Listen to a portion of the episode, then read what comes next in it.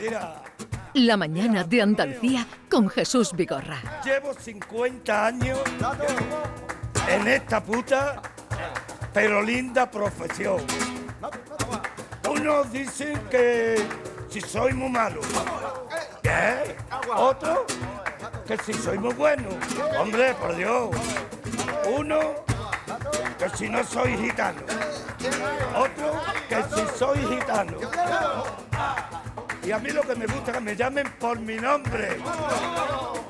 Diego Carrasco, he aquí servidor de ustedes, al son de mi corazón. La Juana se va, la, Juana. Estamos escuchando a Diego Carrasco, él mismo se presenta en esta bulería, en este compás, pero aquí en un fragmento de la película Siete Jereles, de la que vamos a hablar ahora con Gervasio Iglesias, productor de esta historia trepidante, eh, que ha sido no solo esta película, Siete Jereles, sino las diez que ha rodado este año eh, este indomable cineasta creativo, bohemio, que es eh, y genial, eh, Gonzalo García Pelayo. Está con nosotros mm, Gervasio Iglesias. Buenos días, Gervasio. Buenos días. ¿Qué tal estás? Muy bien, encantado de estar aquí. ¿Dónde está Gonzalo? Gonzalo ahora mismo está en Cádiz.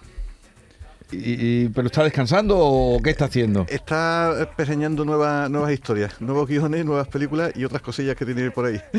Vamos a hablar de esta película en concreto, de Siete Jereles, pero han sido 10 las que rodasteis el año pasado. Estamos hablando de un año, fue el año pasado. Sí, sí, sí, eh, efectivamente. Fueron, bueno, al final fueron 11 y fue un proyecto en el que aparte nos recorrimos prácticamente medio mundo. O sea, hemos rodado en España, pero hemos, hemos rodado en Portugal, pero hemos rodado en Kazajistán, en la India, en Sri Lanka, en Argentina.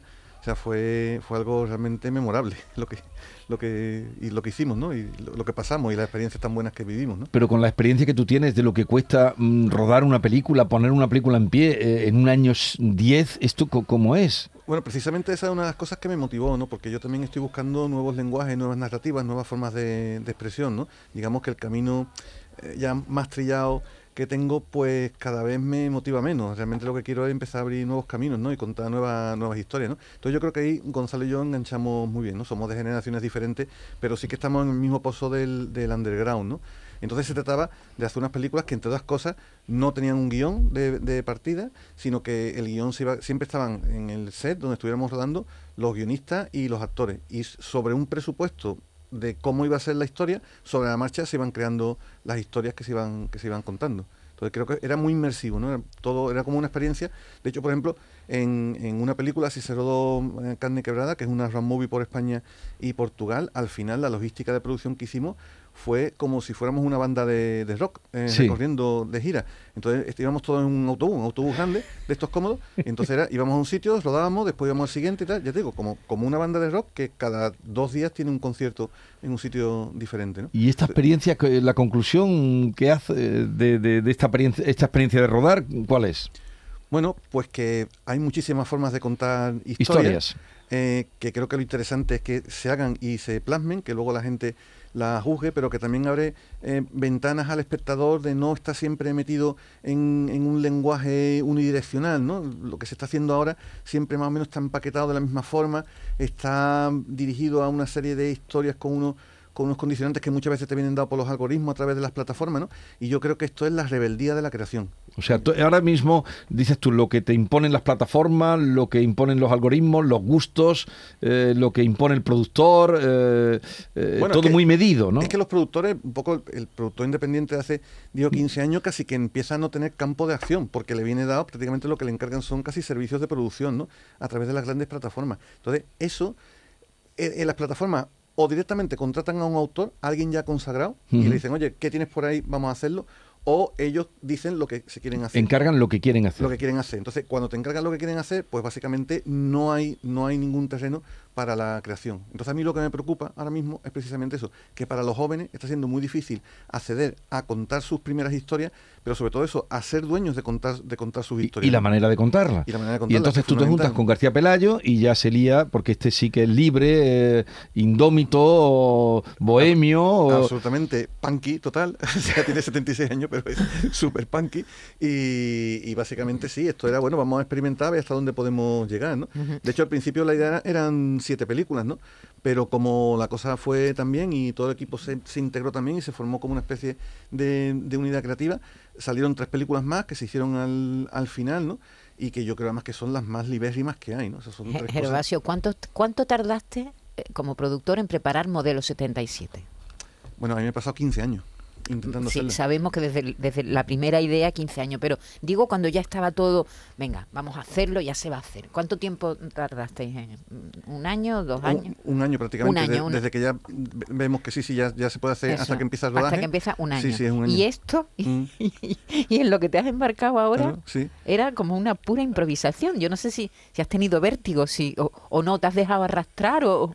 o- Tenía, tenía mucha ilusión. Mucha Ilusión. Vértigo no, porque, bueno, tam- también eran, eran unas, unas películas que en principio estaban, estaban financiadas por Gonzalo, ¿no? Entonces, bueno, eso más o menos lo tienes Esa asegurado. ¿no? tranquilidad la tenías, Esa ¿no? tranquilidad la tienes, ¿no? Pero a partir de ahí lo que sí tenía era la sensación de volver a la casilla de salida. Y eso me ha gustado. De hecho, cuando empecé a montar el equipo, yo cogí a la gente que, que pensaba que podían adaptarse a lo que íbamos a hacer, porque también hay que tener la mente muy abierta Claro. para lo que íbamos a hacer. Eh, y lo que le decía a todo el mundo cuando ya más o menos veía que sí que se iban a incorporar, era, mira, lo primero para hacer estas películas es desaprender lo aprendido. O sea, tenemos que olvidarnos de todo lo que hemos aprendido hasta ahora y empezar a, a explorar nuevas fórmulas de cómo hacerlo, de cómo organizarnos, etcétera, etcétera. Y también la logística de producción, claro, era compleja porque los rodajes se iban enganchando. Entonces había como dos equipos que se iban solapando. Uno que preparaba, que estaba rodando una película, el siguiente estaba preparando y bueno, porque fue fundamental la figura de, de Pili Campano, ¿no? Como productora ejecutiva de todo el proyecto, ¿no?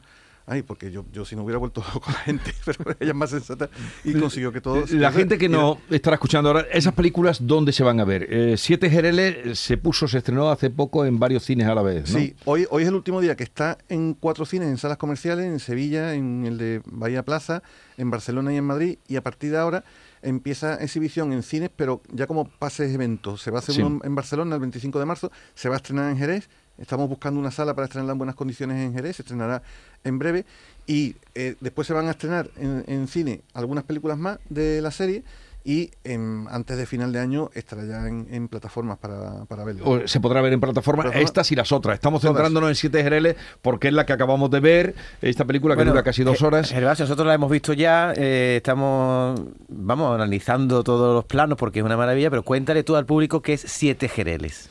Siete Jereles es la noche en Jerez, la fiesta, la juerga y los personajes del underground flamenco. Se mezclan tanto los consagrados del flamenco como absolutamente desconocidos, incluso algunos espontáneos que nos encontramos durante el rodaje de una enorme calidad. Pero básicamente es una celebración de la vida y una celebración de la noche. Porque ni un solo plano está mm, rodado en el día, todo es la noche. Todo es la noche, toda la noche. Eh, la película empieza con una manada de caballos que se adentra en Jerez cuando está anocheciendo y esos caballos sueltos y libres van recorriendo las calles de Jerez y van pasando por sitios míticos de peñas y, algunas casas donde se celebran fiestas. Entonces la cámara entra y, son siete fiestas en esos sitios que están rodados en, en plano secuencia y que dentro de cada fiesta hay tres actuaciones de- como de tres estilos diferentes, uno más, más clásico, uno más arriesgado y otro absolutamente libre eh, y la cámara los va recorriendo, los vamos escuchando, se va mezclando, la cámara sigue y los caballos siguen avanzando por la noche de, de Jerez hasta que amanece y, y dejan Jerez atrás. Parece un, cuando tú lo ves parece algo sencillo, parece que transcurre todo en la misma noche, efectivamente, pero luego si te fijas es de una complejidad alucinante porque tú bien lo dices, plano se- las actuaciones están rodadas en plano secuencia, se solapan unas con otras. Eh, está el- los- la imagen de los caballos sueltos por las calles de Jerez es impresionante, Gervasio, bellísima además. eh. ¿eso cómo Es- fue? Es muy potente esa ¿Cómo fue esa soltar imagen. los caballos por...? Bueno, vamos a dar una eh, triste noticia de los tres trabajadores que dábamos antes que estaban Ah, sí. atrapados en una mina a primeras horas de esta mañana en Barcelona, en Suria, un pueblo de Barcelona. Eh, los tres eh, han muerto. Eh, una triste noticia, unida al trabajo de la mina, que no deja de ser, con todos los medios y con todos los avances, no, deba- no deja de tener su riesgo, eh, como demuestra este suceso que ha ocurrido esta mañana en Barcelona. Ya les daremos más información en el boletín informativo, en el próximo boletín de, de las 11 de la mañana.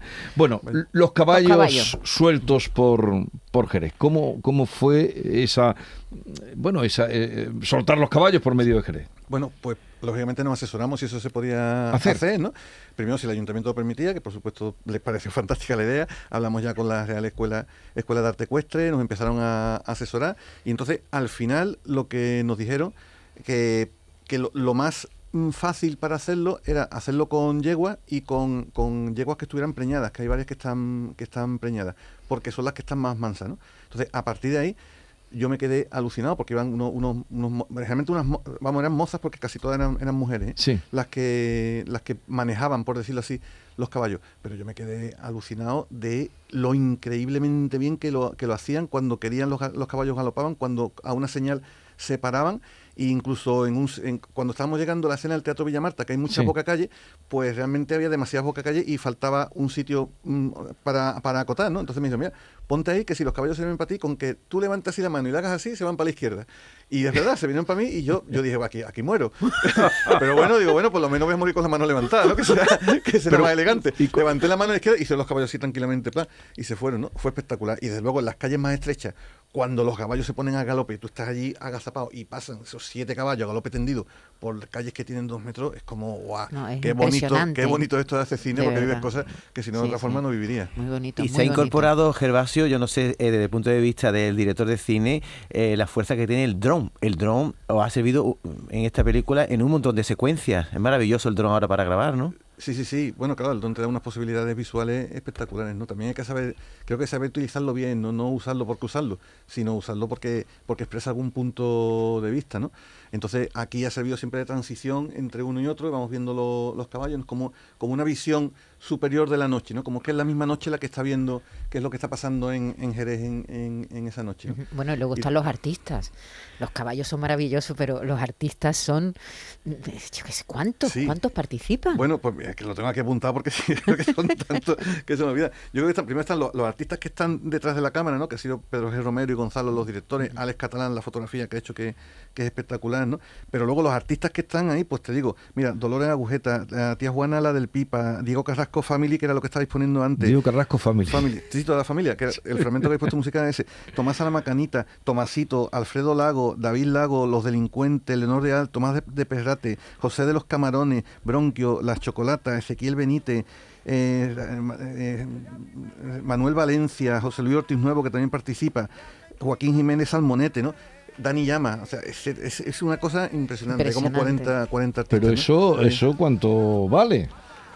Pues eso mm, no, no, no se ha ido de madre, realmente no se ha ido de madre, eh, porque también muchos les gustaba mucho el proyecto y han El proyecto y no han puesto colaborado. lo que podrían cobrar en cualquier otra circunstancia. Es que además, como te decía, esta otra forma de, de hacer cine, ¿no? Em, y más que un cine mainstream o un cine comercial, realmente es un, un cine que, que- que creo que, que está entrando muy bien en los museos, casi como obra de arte contemporánea, ¿no? Entonces ahí entra en otros rangos de relación con todo el mundo, con los artistas. Yo creo que eso lo entiendes rápidamente. Mira, esto no es una película para forrarte ni nada por el estilo, sino hacerlo, sino que es realmente una obra experimental diferente. De hecho, ha tenido una ayuda experimental delicada, una obra experimental diferente, y si quieres participar en ella, pues encantado y llegamos a un acuerdo sensato, honesto, pero que los dos podamos, que tú puedas mm, participar cobrando algo y que nosotros podamos pagar Eh, eso. eh, es moderna, viable. pero también es un clásico. Es decir, es, es una propuesta moderna, diremos, en, en- en todo sentido de lo que estamos hablando, pero también se queda ahí como un archivo.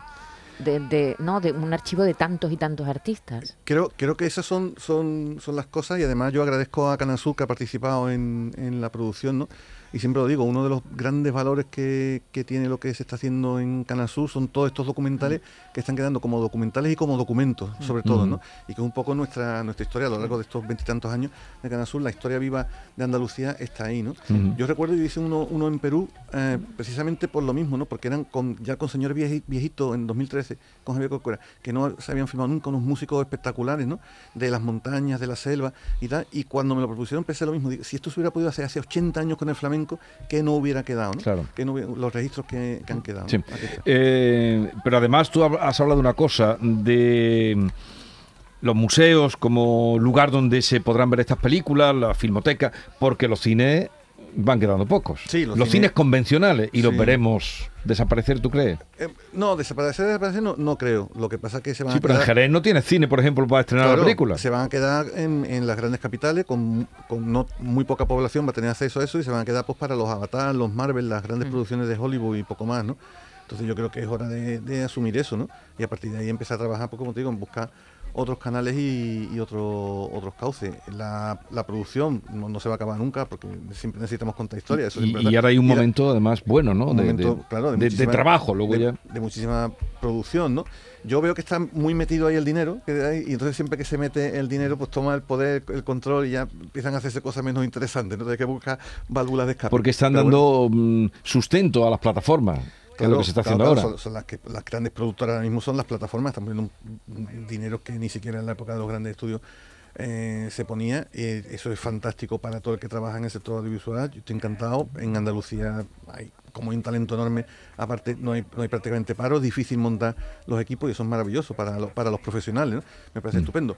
Pero a la vez, lo bonito que tiene esto es que siempre va evolucionando y yo creo que, que el auge este de las historias controladas por las plataformas pues también pasará, porque la gente se empezará a aburrir y empezará a buscar otras cosas, ¿no? Y estamos Mm. nosotros explorando esos caminos nuevos. Oye, ¿a ti te gusta el fútbol?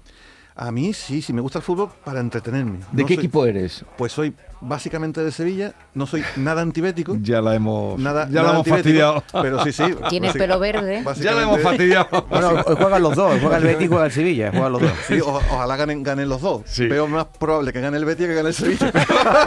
Te decía esto, Gervasio, porque nuestro compañero eh, Jesús Márquez, un compañero de aquí, de la redacción de deportes, eh, que retransmite los mm, partidos como nadie, está en Manchester y nos estaba enviando mensajes de- del frío que estaba pasando allí. Y, y, en fin, eh, y vamos a conectar con él. Jesús, buenos días. ¿Qué tal? Good morning, mi querido Jesús. Oye, qué bien está. te oigo. Parece que estuvieras aquí al lado, Sí, en el sí, estudio. sí, pues aquí estoy, no, no, pues estoy en el Hyatt Hotel Regency, eh, en una zona universitaria de, de Manchester y caen copos de nieve como balones de fútbol, pero no está cuajando cuando cae al suelo, pero sí, sí está la cosita como para, como para dar una vuelta, ¿eh? Eh, un grado, hace un viento muy desagradable y se espera que a la hora de- de- del partido pues será... Por supuesto, la sensación térmica va a ser de, de- de menos un grado o dos grados bajo cero.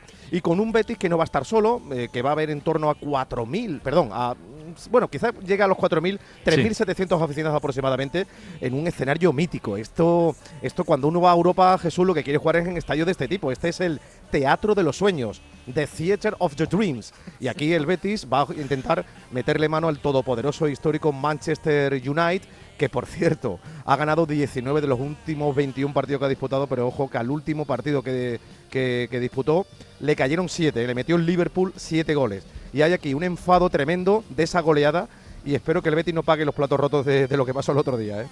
¿A- ¿Acuerdas el partido? El partido es a las, eh, A a las nueve. 8 horas de aquí, 9 Nueve. hora española.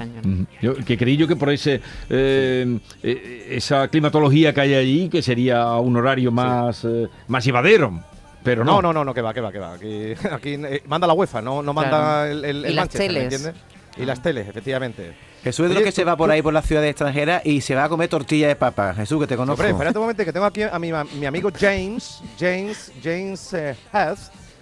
Hello, good morning. Good morning, sir. You okay? Could you explain me uh, what's the, the best ingredients for the, mm, the best omelette? La mejor tortilla, los mejores ingredientes para la- hacer la mejor tortilla. Yeah. So to start off, you need to work with a non-stick pan, uh, One second. David, ve traduciendo tú, ¿vale? Sí, um, and then get three eggs, beat with a tres fork, huevos. Tres huevos. salt and pepper, um, a knob of butter into the non-stick pan, and then if you're doing any other ingredients, saute. One question. With onion or without onion? Eh, que con cebolla o sin cebolla. Uh, personally, I'd, I'd, I'd have with onion, um, but if, You do you like yeah, yeah, definitely. Um, and then if you like to add potato for Spanish omelette, um, Spanish omelette, amigo mío, la, la tortilla Spanish de papa de omelette. España, the best of the world. What, what do you know, eh? Yeah, yeah, um, especially with some chorizo, no? Chori- some chorizo. Um, but yeah, so put your knob of butter in the pan, add your eggs, and then I use um, a spatula just lightly. Sí, sí, sí. David. poniéndole el alma. David, Thank you traduce. very much, eh. Thank you, Jane. Sí, ¿Te está que- enterando de algo, David? Yo no me estoy enterando de nada. you. Ha dicho que la tortilla española en Manchester la gente se chupa los dedos y que él, que él le echa cebolla, ¿no? Ha dicho, ¿no? Él le echa cebolla, él le echa cebolla. Lo que ha dicho que hay que ponerle mucho cariño a, la hora de batir los Claro, huevos. como ¿eh? todo. Hacía el A gesto todo con la manita de. Todo, todo hay que ponerle cariño, Maite, en la vida. Todo en la vida. Incluso para la tortilla. Pues por que le pongan mucho cariño hoy los béticos y a ver si hay suerte. Gracias. A ver si cantamos muchos goles. Un abrazo, Jesús. Adiós. Goodbye, my friend. Hasta luego. Oye. ha buscado al camarero para. Es que hoy es el día de la tortilla. Ya hemos estado antes con la tortilla y nos llamaba desde allí, que allí también hacían tortilla. Le puedo hacer una última pregunta a Gervasio. Sí. Eh, Gervasio, es que has hablado tú de obra experimental y ayer cuando Maite y yo veíamos Siete Jerez le veíamos una- un punto surrealista. Tiene varios puntos surrealistas la Siete Jerez, pero cuando, no sé si estoy desvelando algo de la trama, pero Gonzalo García Pelayo camina hacia atrás. Sí. Está toda la, la- toda la- todo el largometraje caminando Bueno, hacia no, atrás. to- to- también Oh, camina para adelante, pero hay, hay veces donde camina camina, para atrás. Cangrejea. Eso- ¿Cangrejea? No, sí, sí. Sí, cangrejea. ¿Eh? ¿Eso tiene algún sentido o, o dejamos ahí en el misterio? Bueno, no, era, era una idea estética que nos gustaba y de hecho estaba filmado para luego invertirlo y que él fuera andando hacia adelante y el resto andando hacia atrás. Pero cuando lo hizo a velocidad normal, todo el mundo dijo, que bien anda hacia atrás. Lo dejamos hacia atrás, anda perfectamente. Por eso, por eso está. Sí, pero son ideas, ideas estéticas que sobrevuelan un poco la, la trama o no trama que hay. Ujú, ujú. Muchas mujeres andando por la calle solas de noche también. Claro, eso, eso es maravilloso. ¿no? ¿Pero eso lo encontrasteis imágenes. o, o- No, no, eso está todo Está- filmado sí, expresamente. sí, sí. Sí, sí. No, solo hay un, un espontáneo que aparece en la puerta de una iglesia Sí. cantando un villancico y que, que estaba ahí, se metió y se puso a cantar. De maravilla, vamos. Y lo filmamos y, Sí. y está. Bueno, Gervasio, gracias por la visita. Suerte, siete Jereles, pero hay otras más de las que iremos hablando. Donde la vean o donde puedan encontrarla, eh, véanla porque la van a disfrutar. Hasta la próxima. Muchísimas Adiós. gracias. La mañana de Andalucía con Jesús Vigorra.